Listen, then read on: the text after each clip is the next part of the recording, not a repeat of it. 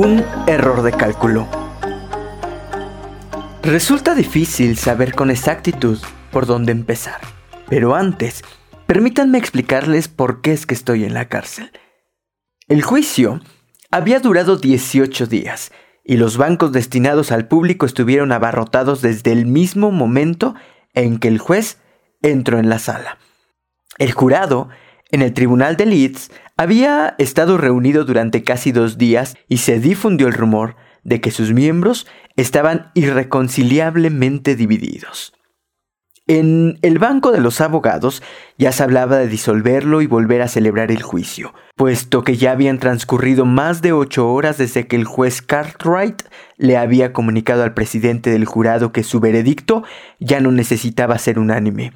Una mayoría de 10 a 2 sería aceptable.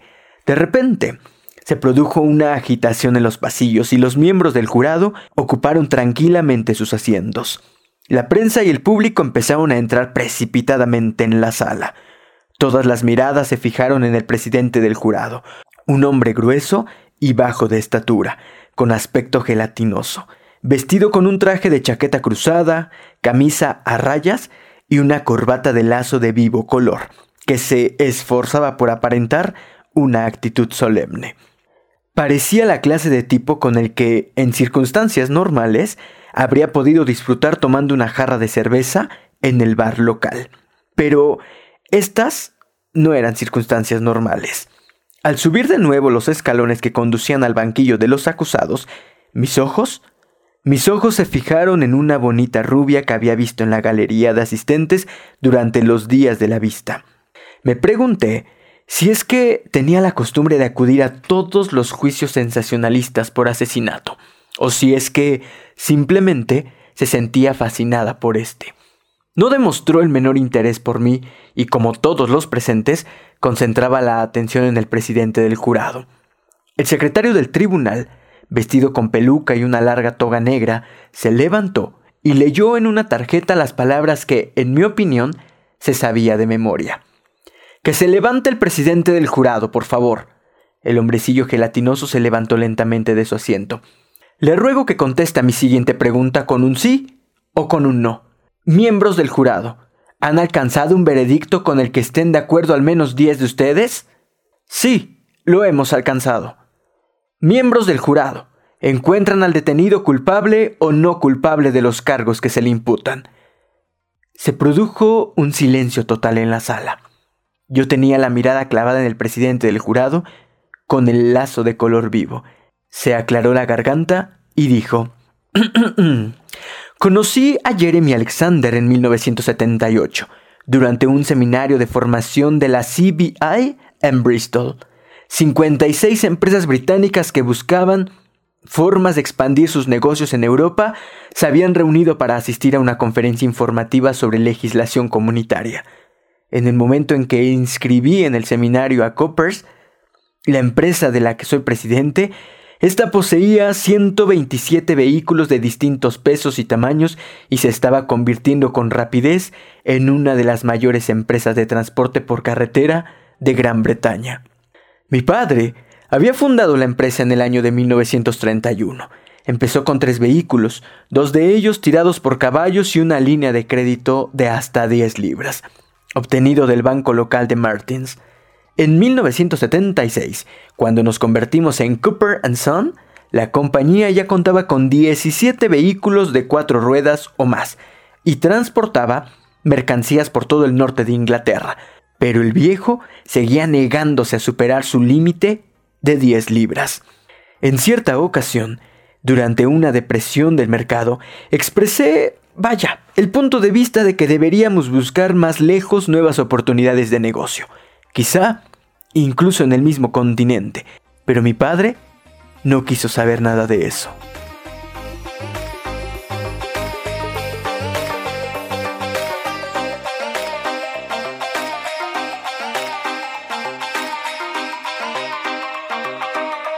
Hola, hola, ¿cómo están? Muy buenos días, bienvenidas y bienvenidos sean todos. Mi nombre es Israel Oliver. No saben cuánto les agradezco que nos estén ayudando a sintonizar este espacio y si es que están escuchando después eh, este material en Spotify, pues bienvenidos. bienvenidas, bienvenidos todos. Es un honor eh, que nos acompañen. Hoy es lunes 26 de octubre del año 2020 y pues como todos los lunes y como todas las semanas, pues arrancamos con el fragmento de un libro, un libro diferente, ya saben ustedes. Hoy de manera muy específica, hablamos de un libro, es que yo me voy a morir. Se llama 12 pistas falsas y lo escribe Jeffrey Archer. A ver, está editado por Grijalbo Mondadori, pero es un libro, a ver, les voy a contar, es un libro, ay, huele, huele delicioso, es un libro que yo ya tengo desde hace muchísimo tiempo. Eh, en mis manos lo leí hace muchísimo eh, tiene, ahorita les digo como cuántas páginas tiene, son varias, ¿eh? Tiene 339 páginas. Está increíble, de verdad. Está escrito por alguien que se llama Jeffrey Archer y sí les quiero contar un poquito acerca de él porque este hombre, eh, que su nombre completo es Jeffrey Howard Archer, nació en Londres y es escritor, pero además es expolítico. Pero la historia, eh, bueno, él, formaba parte del, Partido Conservador. Es británico, evidentemente. Pues estudió, me parece que en la Universidad de Oxford. Y resulta que este hombre fue, me parece que en su momento fue como atleta, ¿ok? Pero hay algo muy, como muy eh, específico de su biografía. Y es que él, él, formó parte de la Cámara de Lords, es el Lord desde 1992, como dirigente del Partido Conservador, que es lo que les comentaba, pero a lo largo de la carrera política protagonizó varios escándalos y varias controversias. Lo, lo último que se supo de él, o al menos lo último que yo supe, fue que en el año 2001 este hombre fue condenado a cuatro años de cárcel acusado de un delito de perjurio y pues hasta ahí yo ya no he vuelto a saber qué pasó, entonces trataré de investigarles un poquito. Pero hay varias obras de él y casi todas las obras que tiene van pues de historias ocultas, de engaños, de política. Eh, tiene por ahí algo que se llama como honor entre ladrones, algo que se llama se lo decimos al presidente. Yo lo que he leído de él es algo que se llama Casi culpables. Todos sus libros están al parecer, bueno, la gran mayoría están editados por Grijalbo. Este libro lo sacó o se editó en 2003. Está curioso porque es un libro que se edita después de que él fue condenado a estar cuatro años en prisión. Siempre, eh, durante toda su carrera, hubo muchísimos escándalos Incluso hubo ciertas irregularidades sobre las titulaciones y los méritos profesionales eh, como profesionista, pues que tiene. Forma parte de una familia noble. De hecho, tiene este título como Baron Archer de Beeston. Vuelvo a repetirles, forma parte del Partido Conservador y pues llega a convertirse en uno de los hombres más importantes del Parlamento británico. Cuando él va a dar a la cárcel es exactamente por un escándalo financiero que pues le llevó a perder toda su fortuna que había acumulado hasta el año de 1974. Todo, toda esta remambaramba pues de, información que hay en función de este personaje se dedica primero al, al periodismo y después a la literatura y en la literatura es que se convierte en un personaje súper conocido eh, el primer libro que él lanza se llama Ni un centavo más y ni un centavo menos y pues de hecho fue llevado a la televisión por la BBC. Pues es importante mencionar lo que les decía, que cuando estuvo en la cárcel estuvo escribiendo muchísimos libros y al parecer este libro es que lo que yo no entiendo. Y de verdad hay como un hueco ahí en la información, porque no sé si este libro lo escribe estando en la cárcel y lo publica estando en la cárcel porque es del año 2003 o eh, es un libro que escribió en el año 2003 y que después eh, lanzó, porque de hecho cuando él sale de la cárcel pues lanza una serie de libros que escribió durante la cárcel y durante varios años antes, pero pues no, no llegó a tener como el éxito que, que, tuvo en los años 80 y en los años 90 cuando se convirtió pues en este gran eh, vendedor de libros, ¿no? Pero bueno, vamos a ir hablando eh, acerca ya como de lo que trae adentro el libro. Es un libro, es que yo me muero por este libro, se los juro. Se llama 12 pistas falsas, son 12 historias diferentes, ya saben, número cabalístico. la trama o lo interesante de, de estas 12 historias son 12 historias completamente diferentes aunque todas comparten algo muy específico que es el misterio y son fraudes, son engaños, son compras, son enamoramientos, son seducciones. Todas narran una historia diferente, pero narran la historia de algo en lo que nosotros los lectores seremos cómplices. Nadie sabe la historia, nadie sabe en qué va a acabar cada uno de los, de los títulos, pues, de las narraciones. Solamente lo sabe evidentemente el escritor. Los personajes que participan tampoco lo saben, pero lo vas a saber tú. Entonces, cuando termina la historia y cuando se ha encerrado algún personaje, cuando alguien cayó en la cárcel, cuando asesinaron a alguien, cuando compraron alguna joya, cuando cualquier cosa pase, el único testigo vas a ser tú, la única testiga vas a ser tú. ¿Ok? Testigues, todes. Porque conforme van avanzando estas historias, pues tú, como personaje lector, lo que vas a hacer es ir descubriendo las pistas falsas que tiene cada historia y al final de cada una de ellas, pues tú eres el único que va a saber qué fue exactamente lo que pasó. Eh, tiene frases que a mí me encantan. Es un libro, miren, la verdad es que a mí me encanta porque sus hojas ya están como... Ay, Dios mío, huele delicioso. Está como amarillito. Pero tiene frases, les voy buscando algunos. Ustedes saben que me encanta leerles eh, algunos fragmentillos de, de los libros que, que leo. Esto, lo que les leí al principio es el primer cuento que se llama un error de cálculo. Están, están chiquitos los cuentitos, ¿eh? no son tan largos, no crean. El primero sí está larguito, porque va de la hoja 11, de la página 11 a la 79, pero los demás, por ejemplo, va de la 79 a la 97, no son ni 20 páginas. El primero se llama error de cálculo y así, así lo arranco en realidad, aunque pues ese es el inicio de la, de la primera historia, no es necesariamente el inicio del libro. Pero les quiero leer esto. Mi padre me había enseñado a no cometer nunca el error de imaginar que los amigos y colegas son necesariamente animales de la misma especie. ¿Ah? Ahorita les encuentro otra, espérenme, espérenme. Aquí está. Fue un verdadero placer ver trabajar a un hombre tan profesional, aunque Jeremy mostraba a veces la irritante costumbre de tamborilear con los dedos. Ya saben, así como eh, con los dedos sobre la mesa cuando yo no había comprendido con rapidez a dónde quería ir a parar.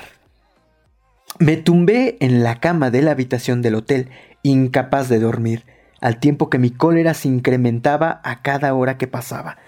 La verdad es que a veces subrayo, eh, vuelvo a repetir, ya se los he dicho muchas veces, pero yo rayo, subrayo, tacho, doblo hojas, este, Nunca he arrancado hojas de los libros. Discúlpenme por aquellos que no lo hacen. ¿Ok? Pero a veces la verdad es que no sé muy bien por qué encierro las frases. Pero es que en el momento me gustan. Entonces, aquí hay otra. Parecía como si todo el cuerpo de aquel hombre hubiera sido diseñado alrededor del bigote. Donald mantuvo los binoculares enfocados hacia él. Aquí está. Fue precisamente él quien señaló el hecho dolorosamente evidente de que cuando son las 12 de Francia, solo son las 11 en la Gran Bretaña. Las mujeres son naturalmente superiores a los hombres, y la señora Consuela Rosenheim no era una excepción. Los griegos prefieren una sola esposa y varios líos. Bueno, al parecer no subrayé frases tan, tan, tan buenas, eh, o al menos no cuando las estoy leyendo. Y a la mañana siguiente envolvió seis de ellos en una gran carpeta para lienzos que sus padres le habían regalado las navidades anteriores, y se unió a la gente que salía a primeras horas de la mañana para acudir a sus trabajos en Londres desde Sevenoaks. La verdad es que las tendrían que ir entendiendo poco a poco conforme va avanzando el libro. Ella permaneció en mis brazos durante algún tiempo antes de que ninguno de los dos dijera nada. Luego empecé a hablar de cualquier cosa que se me ocurriera. Le confié mis esperanzas, mis sueños y hasta mis peores angustias, y lo hice con una libertad que jamás había experimentado con nadie más. Deseaba compartirlo todo con ella. Ay, ese sí está bonito. Ya ahí les voy a dejar porque si no los voy a decepcionar. Les voy a ir decepcionando. La última historia, la última, eh, la última historia. Ay, Dios mío, creo que ustedes pueden decidir el final. Tiene finales, pues alternativos. Les voy a contar algunos de los títulos que viene. El libro está eh, dividido, vuelvo a repetirles, en 12 capítulos. Estos 12 capítulos narran las historias de pues de varios personajes, ¿no? Los aquí dice, los cuentos indicados con un asterisco se basan en incidentes conocidos, algunos de ellos tratados con considerable licencia. Los otros son el producto de mi propia imaginación. Es una anotación que hace, eh, que hace el autor en, en el índice. Les voy a contar. El primero se llama Un error de cálculo, después viene A mitad de precio. Este libro es que, digo, este capítulo está impresionante. Les voy a contar un cachito. Les voy a contar un cachito. Resulta que hay una mujer muy hermosa, muy bella.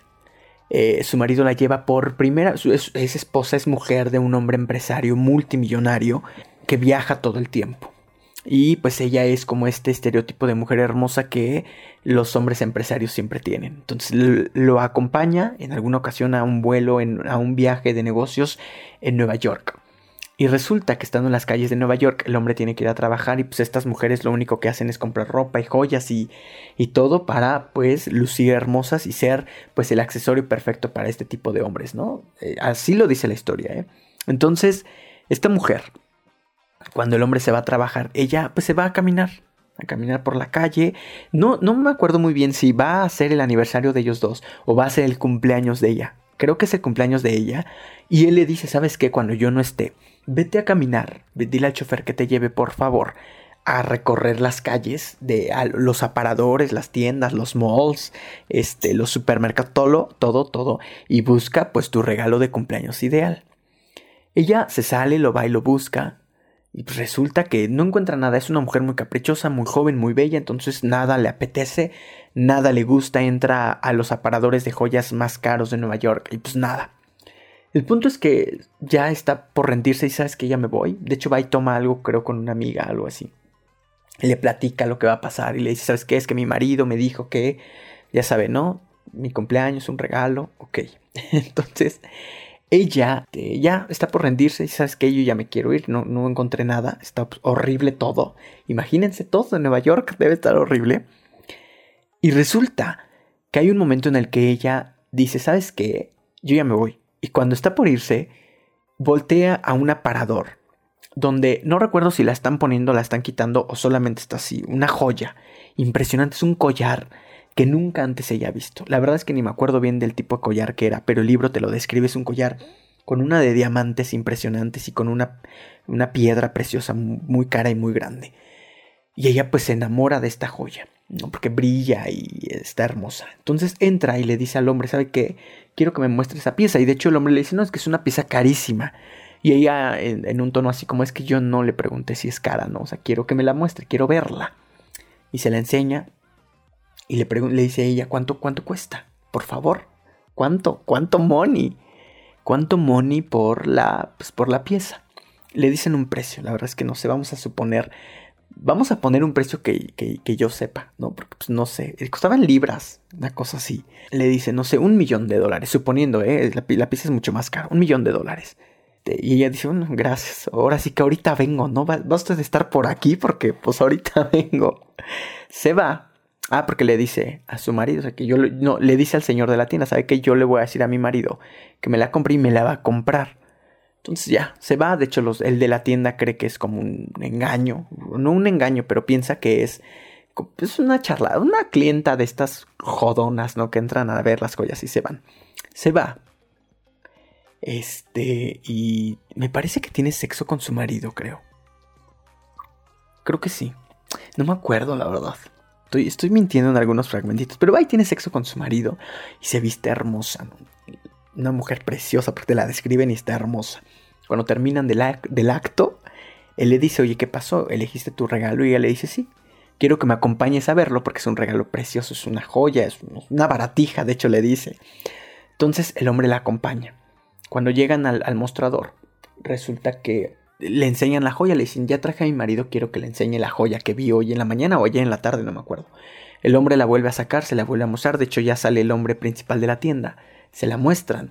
Y resulta que el hombre dice, es una joya preciosa, la verdad es que mi esposa sí la merece. ¿Cuánto, cuánto cuesta? ¿Cuánto? ¿Cuánto money? Y ella dice, no, el señor de la tienda le dice, pues cuesta un millón de dólares, ¿no? El esposo le dice, ok, yo soy empresario, soy negociador y yo no te voy a pagar un millón de dólares por esta pieza. Te voy a dar, ¿cuánto es lo menos, no? ¿Cuánto? No, pues es que no hay descuento, este es el precio y si la quiere bien y si no también le dice, ¿sabes qué? Esta pieza no la vas a vender. Le empieza a explicar unas cosas, no la vas a vender porque la chingada, ¿no? Te dejo un cheque por 500 mil pesos. 500 mil dólares, perdón, porque estábamos haciendo la conversión, ¿no? Te lo dejo por 500 mil pesos, 500 mil dólares, perdón, y tú decides, mañana al mediodía se vence mi oferta, si no tomas esa oferta yo me voy con mi dinero, no, no te vuelvo a ver. El hombre le dice, pues que no, que no hay trato. Le dice, ¿sabes qué? Deja tu cheque. Yo la verdad es que contigo no tengo trato porque ese no es el precio de la joya y me estás pagando la mitad. La mujer sale hermosa del lugar junto con el caballero este, se van y de pronto ella va y visita a otro hombre, un hombre igual, un hombre guapo, ejecutivo, millonario, viviendo en Estados Unidos. Va y lo seduce y tiene sexo con él y la chingada y y resulta que le dice, ¿sabes qué? Viene mi cumpleaños, quiero que me compres una joya. Una joya que yo acabo de ir a ver. Va el hombre, el otro hombre, la acompaña a la joyería, regresan a la tienda con el otro hombre. Y cuando están en la tienda, el, el otro hombre, el sujeto 2, pues, le dice, ¿cuánto cuesta la joya? Cuesta un millón de dólares, vuelve a repetir el de la tiendita, el de la joyería. Y el de la joyería el ya se imagina un poco más o menos lo que va a pasar, pero le dice no voy a aceptar menos de un millón de dólares, ¿no? Entonces el señor le dice, ¿sabes qué? Es que yo no te voy a pagar un millón de dólares por esta joya. Está carísima y la verdad es que no, no lo vale, ¿no? Es, es muy, muy bella y todo, pero gracias, no la voy a tomar. Pero eh, te dejo un, un cheque por 500 mil dólares si quieres tomarla. Tú decides si la tomas o no, te lo dejo y mi oferta vence hoy a tal hora. El hombre se sale de la tienda, un poco enojado, junto con ella también, y la mujer le dice, no se preocupe, yo voy a regresar. Y se va. Y la mujer después regresa por la joya y pues ella completó su millón de dólares por esta joya.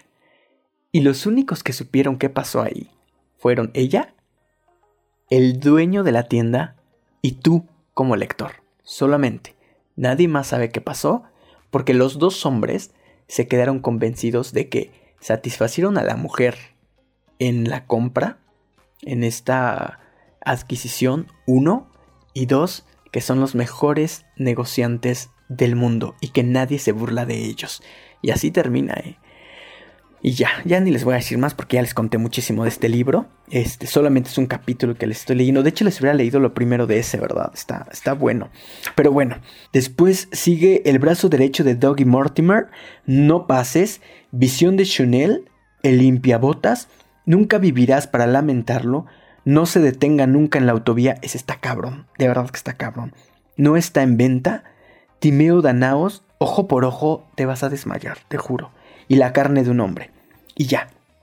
Ya, ya nos tenemos que ir, ¿verdad? Eh, a la pausa. Pero pues ya, en fin, este es un libro impresionante.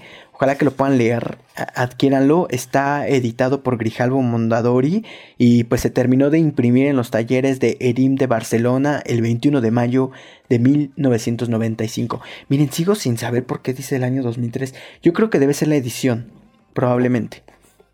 No lo sé, Rick. Suena falso. Pero este... Pues el título original es 12 Red Herrings y está traducido de la edición de HarperCollins Publishers de Londres de 1994. La cubierta está hecha por Service de Disney y Jeffrey Archer es el dueño de los derechos y de la traducción castellana para España y América es Grijalvo Mondadori. Este fue publicado eh, por acuerdo con Harper Collins Publishers y la primera edición fue de febrero de 1995 y la primera reimpresión fue en mayo de 1995.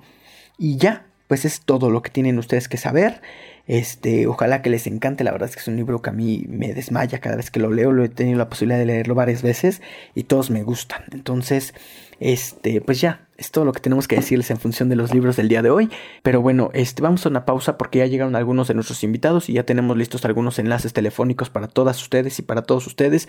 Recuerden que de no haber escuchado esta recomendación de libro en vivo, pues pueden ir corriendo al Spotify a escuchar todo lo que tengan que escuchar sobre nuestros libros y sobre nuestras entrevistas porque todos los días les traemos a los personajes más preparados en sus carreras profesionales y en sus profesiones para que nos expliquen y nos cuenten y nos narren de qué va su, su, trabajo. Entonces, este, nos escuchamos en un momento, vamos a la pausa. Yo soy Israel Oliver y regresamos. Gracias, muchas gracias. Ya arrancó octubre y con él arrancan nuestros viajes. Este mes en Viajeros Poblanos, octubre, nos vamos el 11 de octubre a conocer las impresionantes grutas de Tolantongo en Hidalgo. Este mes, el 25 de octubre, recorreremos las calles de Taxco de Alarcón y nos internaremos en las majestuosas grutas de Cacahuamilpa. También arrancamos promociones para visitar Oaxaca el 8 de noviembre y el Nevado de Toluca el 22 de noviembre. Además, descubriremos cómo es viajar en esta nueva normalidad. Reserva ahora. Búscanos en Facebook como Viajeros Poblanos. Viajar nos hará libres.